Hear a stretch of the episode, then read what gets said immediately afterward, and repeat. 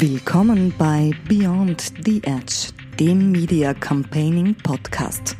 Der Podcast über Changemaker, ihre Visionen und Geschichten für morgen. Erfahren Sie jetzt, wie wir Menschen inspirieren, Großes zu leisten. Durch die Sendung führt Martin Aschauer. Wir treffen uns heute zu einem Recap von deinem Podcast Beyond the Edge. Ähm, freut mich, dass wir das gemeinsam mal so rekapitulieren können, was du da gemacht hast die letzten Monate. Mich auch. Ist immer spannend, mal zurückzublicken. Vielleicht für die Hörerinnen und Hörer, die sich jetzt fragen, warum da noch eine zusätzliche Stimme jetzt kommt, die bisher nur in der ersten Folge eigentlich vorgekommen ist. Äh, mein Name ist Eva Gensdorfer und äh, wir sind ehemalige Arbeitskollegen und immer noch in Kontakt und beide passionierte Podcaster. Deswegen treffen wir uns einfach heute, um ein bisschen zu, zu plaudern, wie der Podcast von Martin bisher gelaufen ist. Äh, Beyond the Edge, ein Podcast von Media Campaigning Austria, wurde 2500 Mal tatsächlich gehört. Äh, du hast 18 Folgen veröffentlicht. Was war der Kern dieser Folgen? Ähm, wie würdest du den beschreiben jetzt vielleicht für Leute, die direkt in diese Folge reinhören? Was ist der Kern, ist eine gute Frage. Die Menschen, die darin gesprochen haben oder zu Wort gekommen sind, waren Leute, die Change auf den Weg bringen, die Wandel auf den Weg bringen. Und das ist insofern bemerkenswert, wie die Regina Petrik zum Beispiel im Podcast angemerkt hat. Die Angst vor Veränderung ist an sich groß. Psychologisch gesehen ist ja Veränderung zu etwas zu verlieren ist ja zehnmal schlimmer, als irgendwas zu gewinnen. Wobei es jetzt neutral gesehen ja theoretischerweise keinen Unterschied ausmachen würde, aber wir sind in der Evolution so gepolt, dass Dinge zu verlieren schwieriger sind als Dinge zu gewinnen.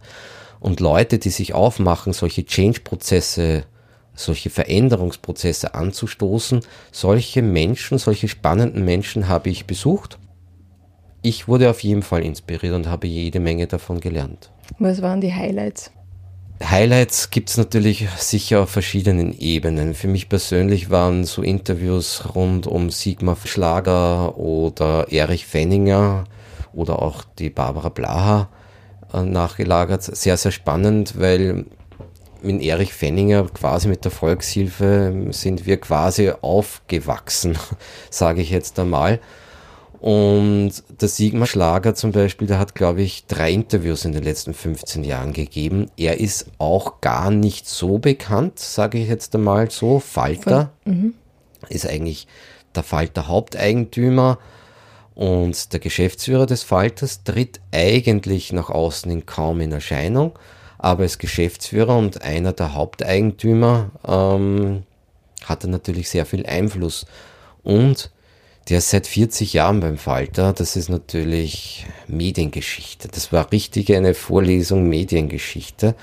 Und das war mega, mega, mega spannend, äh, von wie er, wie er eigentlich Geschäftsführer worden ist und ohne seiner Frau, ohne dass die Geld verdient hätte, hätte er das sich das nicht leisten können beispielsweise. Oder der Bank hat er erzählt, dass er einen Sanierungskredit äh, für seine Wohnung macht und hat alles in den Falter gesteckt.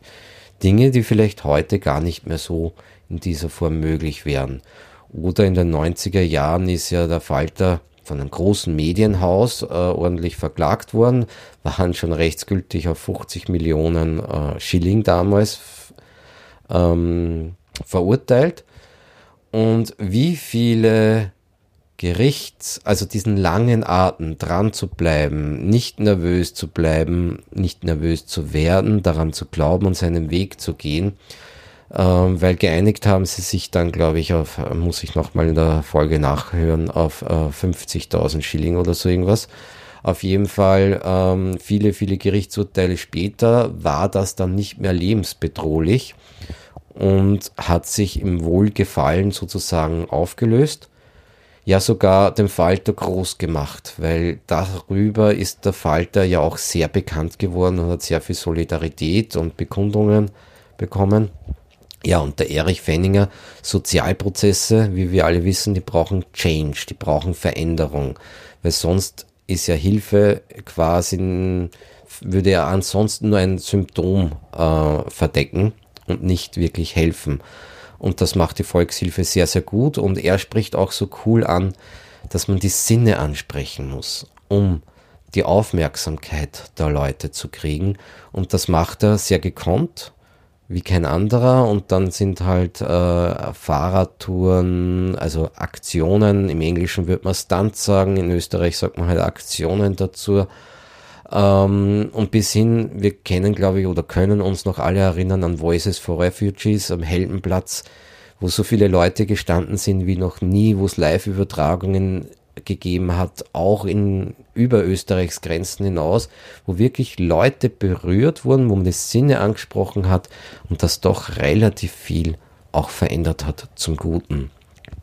Ja, Think Tank der vielen, Foodwatch Österreich, was die Barbara Blaha gut angesprochen hat, allerdings auch der Herr Horak von Conda, dieser Crowd-Investment-Plattform oder Initiative, wie wichtig Vorbereitung ist, wie wichtig die Vorbereitung ist für das Endresultat.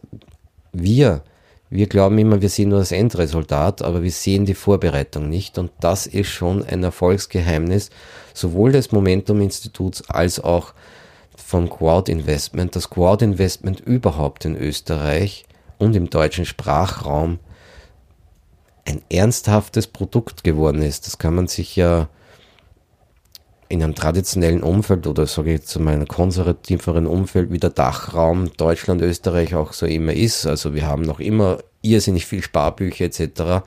So ganz was anderes zu haben, das aber auch funktioniert, das war sicher äh, eine neue Qualität. Und was mir zum Beispiel eFriends äh, im Interview gesagt hat, wie wichtig Zuhören ist. Und das wird auch unterschätzt.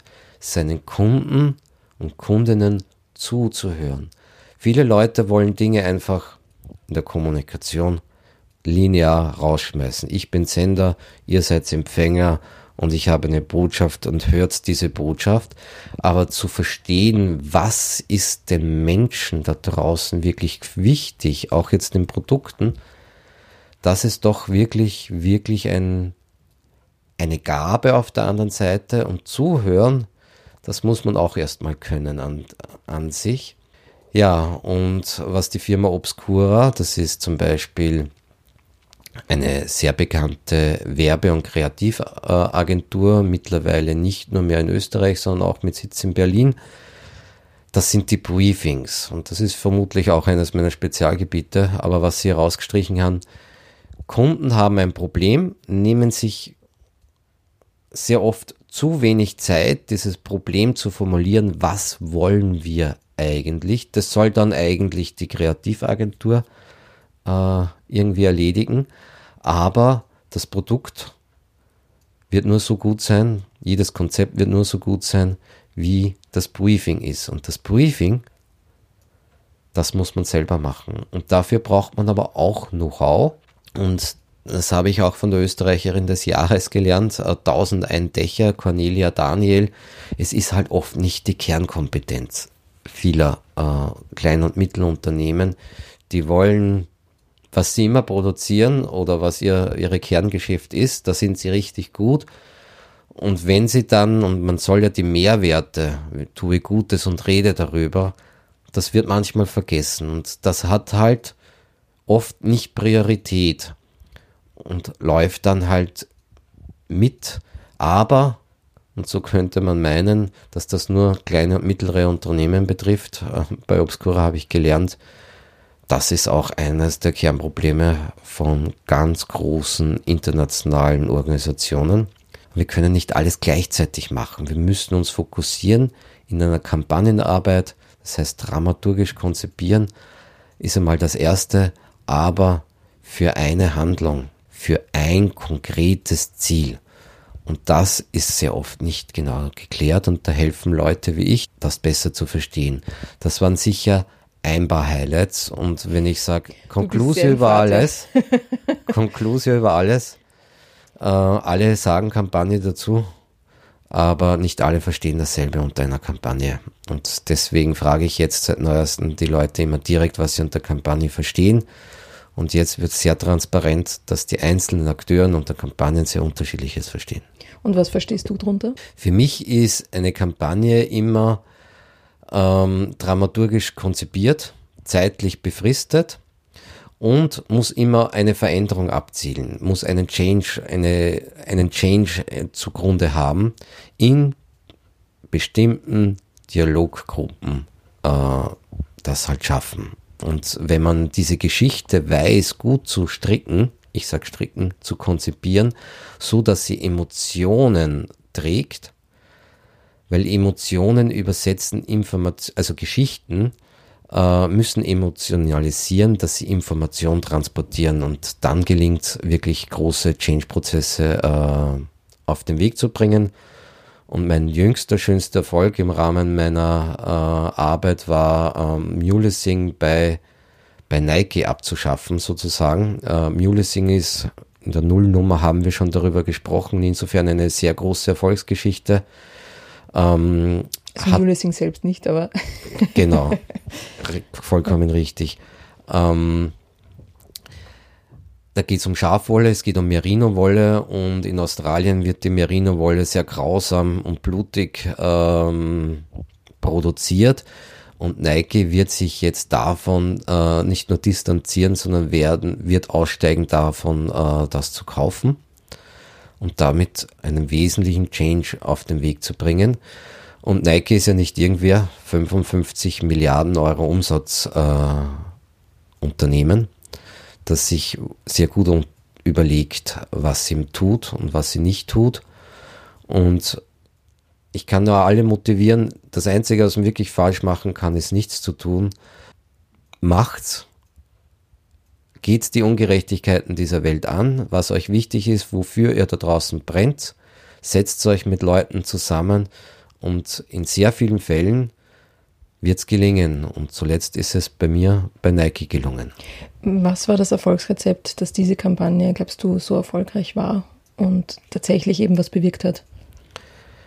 Hört sich jetzt blöd an, aber ist auch hier zum Teil das Briefing gewesen, auch wenn das intern war, dass mal überhaupt transparent war, was wollen wir ganz konkret erreichen und dann, dann natürlich auch der Kampagnen-Approach, der war ein sehr positiver. Man hat Nike ähm, nicht mit einem Boykott oder so angegangen, sondern die Athletes, die Sportler und Sportlerinnen, die Fans dieser Marke haben sich an Nike gewandt in einer positiven äh, Art und Weise und haben Nike erinnert, wie viele Probleme sie eigentlich im Laufe ihrer Geschichte, wenn sie es identifiziert haben, äh, angegangen sind und dass es verdammt normal nichts gibt, was man nicht schaffen kann. Das ist ein bisschen das sportliche Prinzip dahinter. Ähm, ja. Und also dann mit den eigenen Waffen so Mit den eigenen Waffen und der Slogan war dann relativ einfach, just don't do it. Mhm. Mhm. Ähm, gibt's, du hast gesagt eben, es geht ja um, um diesen Mut auch zur Veränderung und, und das auch anzugehen wir wissen ja, das Leben besteht ja im Prinzip aus Veränderungen, nur weil wir es ja oft nicht so wahrhaben. Kann man das irgendwie kategorisieren? Du hast so unterschiedliche Leute interviewt. Ähm, Gibt es da einen kleinen gemeinsamen Nenner, das, was jede Veränderung in sich hat und wie man, wie man damit umgeht? Oder kann Veränderung auf so, kommt das auf so unterschiedliche Art und Weisen daher, dass man sich da jedes Mal was Neues dazu überlegen muss? Veränderung passiert immer in Kooperation mit Menschen. Äh, und insofern muss man sich überlegen, wie schaffe ich die Idee, weil ich kann nicht nur sagen Klimawandel, Biodiversität, ich muss bringen, ich muss die Leute dort abholen, wo sie sich befinden und für sie relevant machen. Und das ist gar nicht so einfach. Also wir haben früher mal, das war bei der Firma Global 2000 oder bei Organisation Global 2000, war Biodiversität äh, es wurde irrsinnig viel Pestiziden oder wird noch immer, vermutlich, aber es wurde damals sehr viel Pestizide in Gärten ausgebracht. Überproportional viel, wenn man das nur im Verhältnis zur Landwirtschaft sieht. Also diese kleinen Gärten waren, waren Giftteppiche sozusagen und auf jeden Fall nicht biodiversitätsfördernd. Und Nationalpark Garten war dann so die Übersetzung in ein Projekt, wo jeder Einzelne auch partizipieren kann wo ich dann Biodiversität, das Thema auch transportieren kann. Und das ist so ein bisschen eine Königsdisziplin und ähm, kann man sonst in der Folge vom Ronald Würflinger, blühendes Österreich und Biodiversität nachholen, ist auch eine seiner größten Herausforderungen. Vielleicht noch eine andere absolute Hörempfehlung deinerseits. Was war so eine Sendung, wo du sagst, da nimmt man so viel mit, hört euch die an? Natürlich alle, aber. das kommt jetzt tatsächlich darauf an, für welches Thema man sich interessiert. Und ich nehme jetzt bewusst mal ein Thema, das so ganz anders war, weil es gibt das blöde äh, Vorurteil, dass Changemakers immer hübsch, gesund, wahnsinnig gescheit, viel Energie haben und so die Veränderung auf den Weg bringen. Und ich habe auch ganz bewusst mit einer bipolaren Changemakerin gesprochen, die eben für Bipolarität Werbung im Sinne davon von Aufmerksamkeit und Aufklärung macht.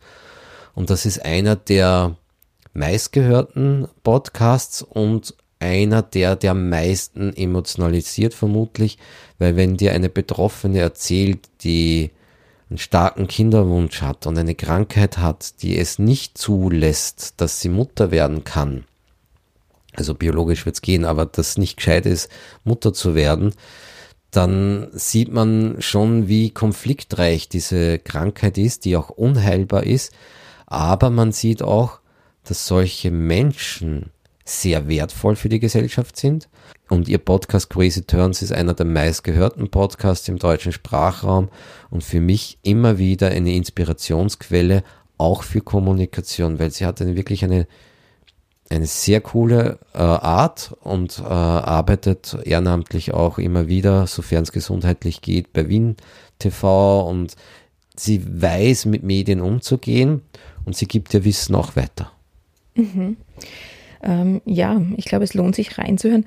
Was finde ich auch immer spannend ist, vielleicht für die, die sich auch mit Post, äh, die sich auch mit der Produktion von Podcasts näher beschäftigen. Was sind so da deine Learnings? Ähm, was ist so hinter den Kulissen passiert, äh, was man vielleicht jetzt nicht hört in den Sendungen, aber was du dir gedacht hast, okay, das nehme ich jetzt mit auch für die, für die, ja, für meine berufliche Zukunft? Erst durch das Machen der Podcast bin ich jetzt drauf gekommen, dass ich jetzt sozusagen mehr oder weniger nach der Sommerpause, sagen wir, in die zweite Staffel reinstarten, immer ein Foto des Arbeitsplatzes mitmache, weil man würde es nicht denken, wie lärmbelastet die Umgebung ist, wo wir arbeiten zumeistens. Hier heute bei unserem Interview ist es sehr leise, aber ansonsten die meisten Büros brumms und summs permanent. Und das merkt man erst, wenn man die Kopfhörer aufhat und das eingeschalten hat und wie stark dieser Lärm ist, wie stark diese Lärmbelastung ist. Ich würde mich ja fast interessieren, mal mit einem Arzt darüber zu reden, wie viel Lärm wir uns über diese Lüftungen und Heizungen ist alles zentral und im Sommer brummt noch mehr, aber auch im Winter brummt und es gibt kaum ein ruhiges Büro. Und das ist so etwas, äh, und dann darauf, über dieses akustische Brummen habe ich dann, bin ich drauf gekommen, dass ich einen besseren, einen geschärfteren Blick gehabt habe, in welcher Umgebung ich sie so fotografiere. Das ist mir erst bei, hm, nachdem ich doch einige Interviews gemacht habe, gesehen, drauf zu kommen, da gibt es eine Parallelität in der Wohnumgebung, in den Orten, was sie sich gegeben haben als Zuhause und doch auch wieder nicht. Und dann ist mir aufgefallen, dass manchmal das Zuhause digital einen anderen Eindruck vermitteln lässt als ähm, das Büro. Ich komme ja bei jedem Interview direkt ins Büro zur Arbeitsstätte und hole hol sie dort ab, wo sie arbeiten, wo sie wirken, wo sie ihre Wirkungen, ihre Change-Prozesse halt entwickeln. Und äh, ich mische sozusagen ja ein bisschen Frühstück bei mir mit äh, Erklär mit dem Welt und gemeinsam besser als Formate. Und da ist mir das erst im zweiten Schritt draufgekommen, wie wichtig diese Komponente denn auch sein könnte.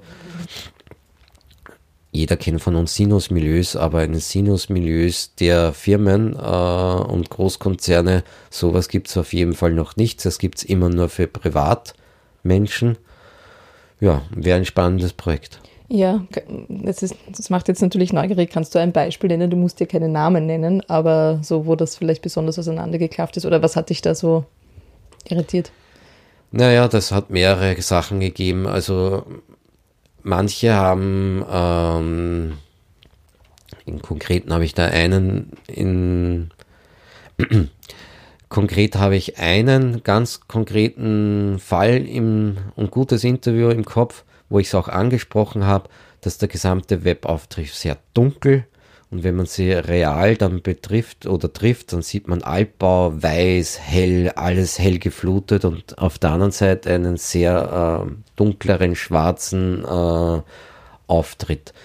Aber das fängt auch bei anderen Sachen an. Großraumbüros oder Einzelbüros. Hat der Chef das größte Büro, wo Raum da kommen jetzt fast in Umweltschutz äh, Fragen rein.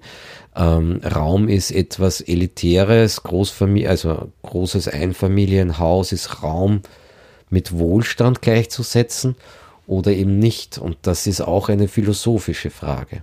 Mhm. Ähm, abseits des Podcasts bist du ja auch sehr, sehr umtriebig. Ähm, du beschäftigst dich in letzter Zeit verstärkt mit dem Thema künstliche Intelligenz. Äh, was fasziniert sich so an diesem Thema?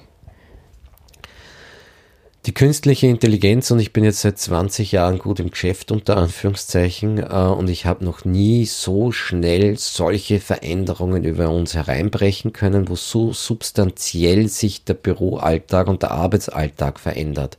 Künstliche Intelligenz wird sich, oder Artificial Intelligence, wird sich bis zu einem gewissen Grad durchsetzen, weil es hilft, Un Unmengen an Zeit zu sparen. Von künstlicher Intelligenz sprechen wir immer, wenn Computer oder Maschinen Aufgaben von Menschen übernehmen, sei es in der Entscheidungsfindung oder wo auch immer. Und immer hier, wo ein Algorithmus mit Daten befüttert wird, woher die Daten kommen, wollen wir jetzt mal kurz vielleicht ausklammern, ähm, kann natürlich ein Computer kann auf viel, viel mehr Daten zurückgreifen, wie wir uns jemals merken können, geschweige denn äh, abrufen können. Und das ist natürlich ein Riesenvorteil. Oder dass man ein ChatGPT, aber ich möchte nochmal betonen, dass das nur das bekannteste ist, weil es am meisten in den Medien war. Aber natürlich kann ich sagen, act as. Handle wie ein Journalist, handle wie ein Wissenschaftler, handle wie ein, ähm, wie auch immer, in deinen Analysen und schreibe nachher darauf basierend aus dieser Warte raus diesen Text.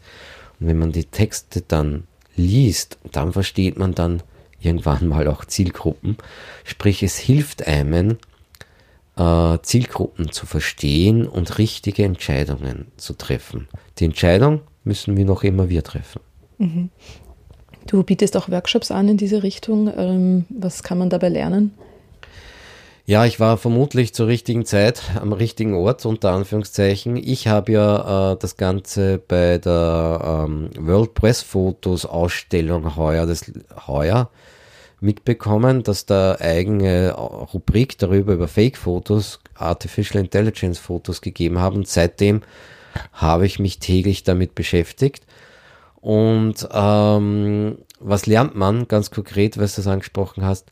was zu verstehen, was künstliche Intelligenz ist, was es kann, wo die Limitierungen äh, liegen und vor allem, wie wir gemeinsam sehr viel Zeit sparen. Wir sind ja nicht dafür da, Zeit zu verschwenden. Bei einer Kampagnenarbeit geht es nicht darum, irgendwelche Excel-Listen zu erstellen, sondern wie wir diese Change-Prozesse auf den Weg kriegen, wie wir die Bevölkerung oder bestimmte Zielgruppen dazu bringen, tatsächlich ihr Verhalten und ihre Einstellungen zu verändern. Ja, und da gibt es halt jetzt tatsächlich auch im Bereich Bild, Video, aber auch im Bereich Musik irrsinnige neue Möglichkeiten, die mit wenig Zeit großes Veränderungspotenzial ermöglichen. Mhm.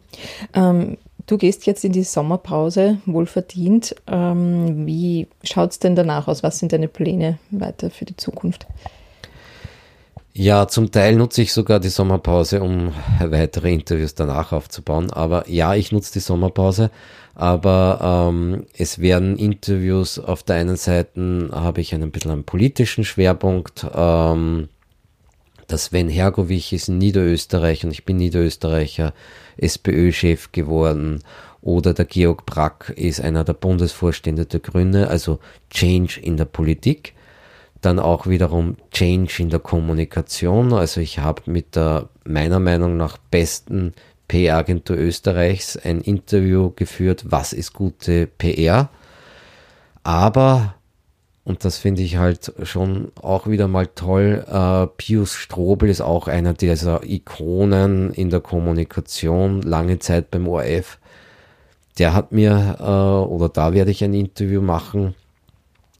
Oder auch Südwind Österreich, äh, Gerechtigkeit, Globalisieren, Globalisierung, äh, globaler Süden Themen, die durch den Ukraine-Krieg vermutlich ein bisschen untergegangen sind oder auch über das Getreideabkommen dann wieder auf dem Tisch waren. Ähm, ja, auf solche Gespräche freue ich mich immer total und ich freue mich auch immer, dass ich dann persönlich was lerne. Das betrifft jetzt den Podcast. Äh, abseits des Podcasts, was hast du da so vor? Im Podcast gebe ich ja mein Wissen, mein Know-how weiter und auch das Wissen der Changemaker und Changemakerinnen weiter sozusagen, das ist mein Mehrwert, den ich anbiete. Mit meiner Firma Media Campaigning Austria helfe ich ja Menschen, große Dinge zu bewegen.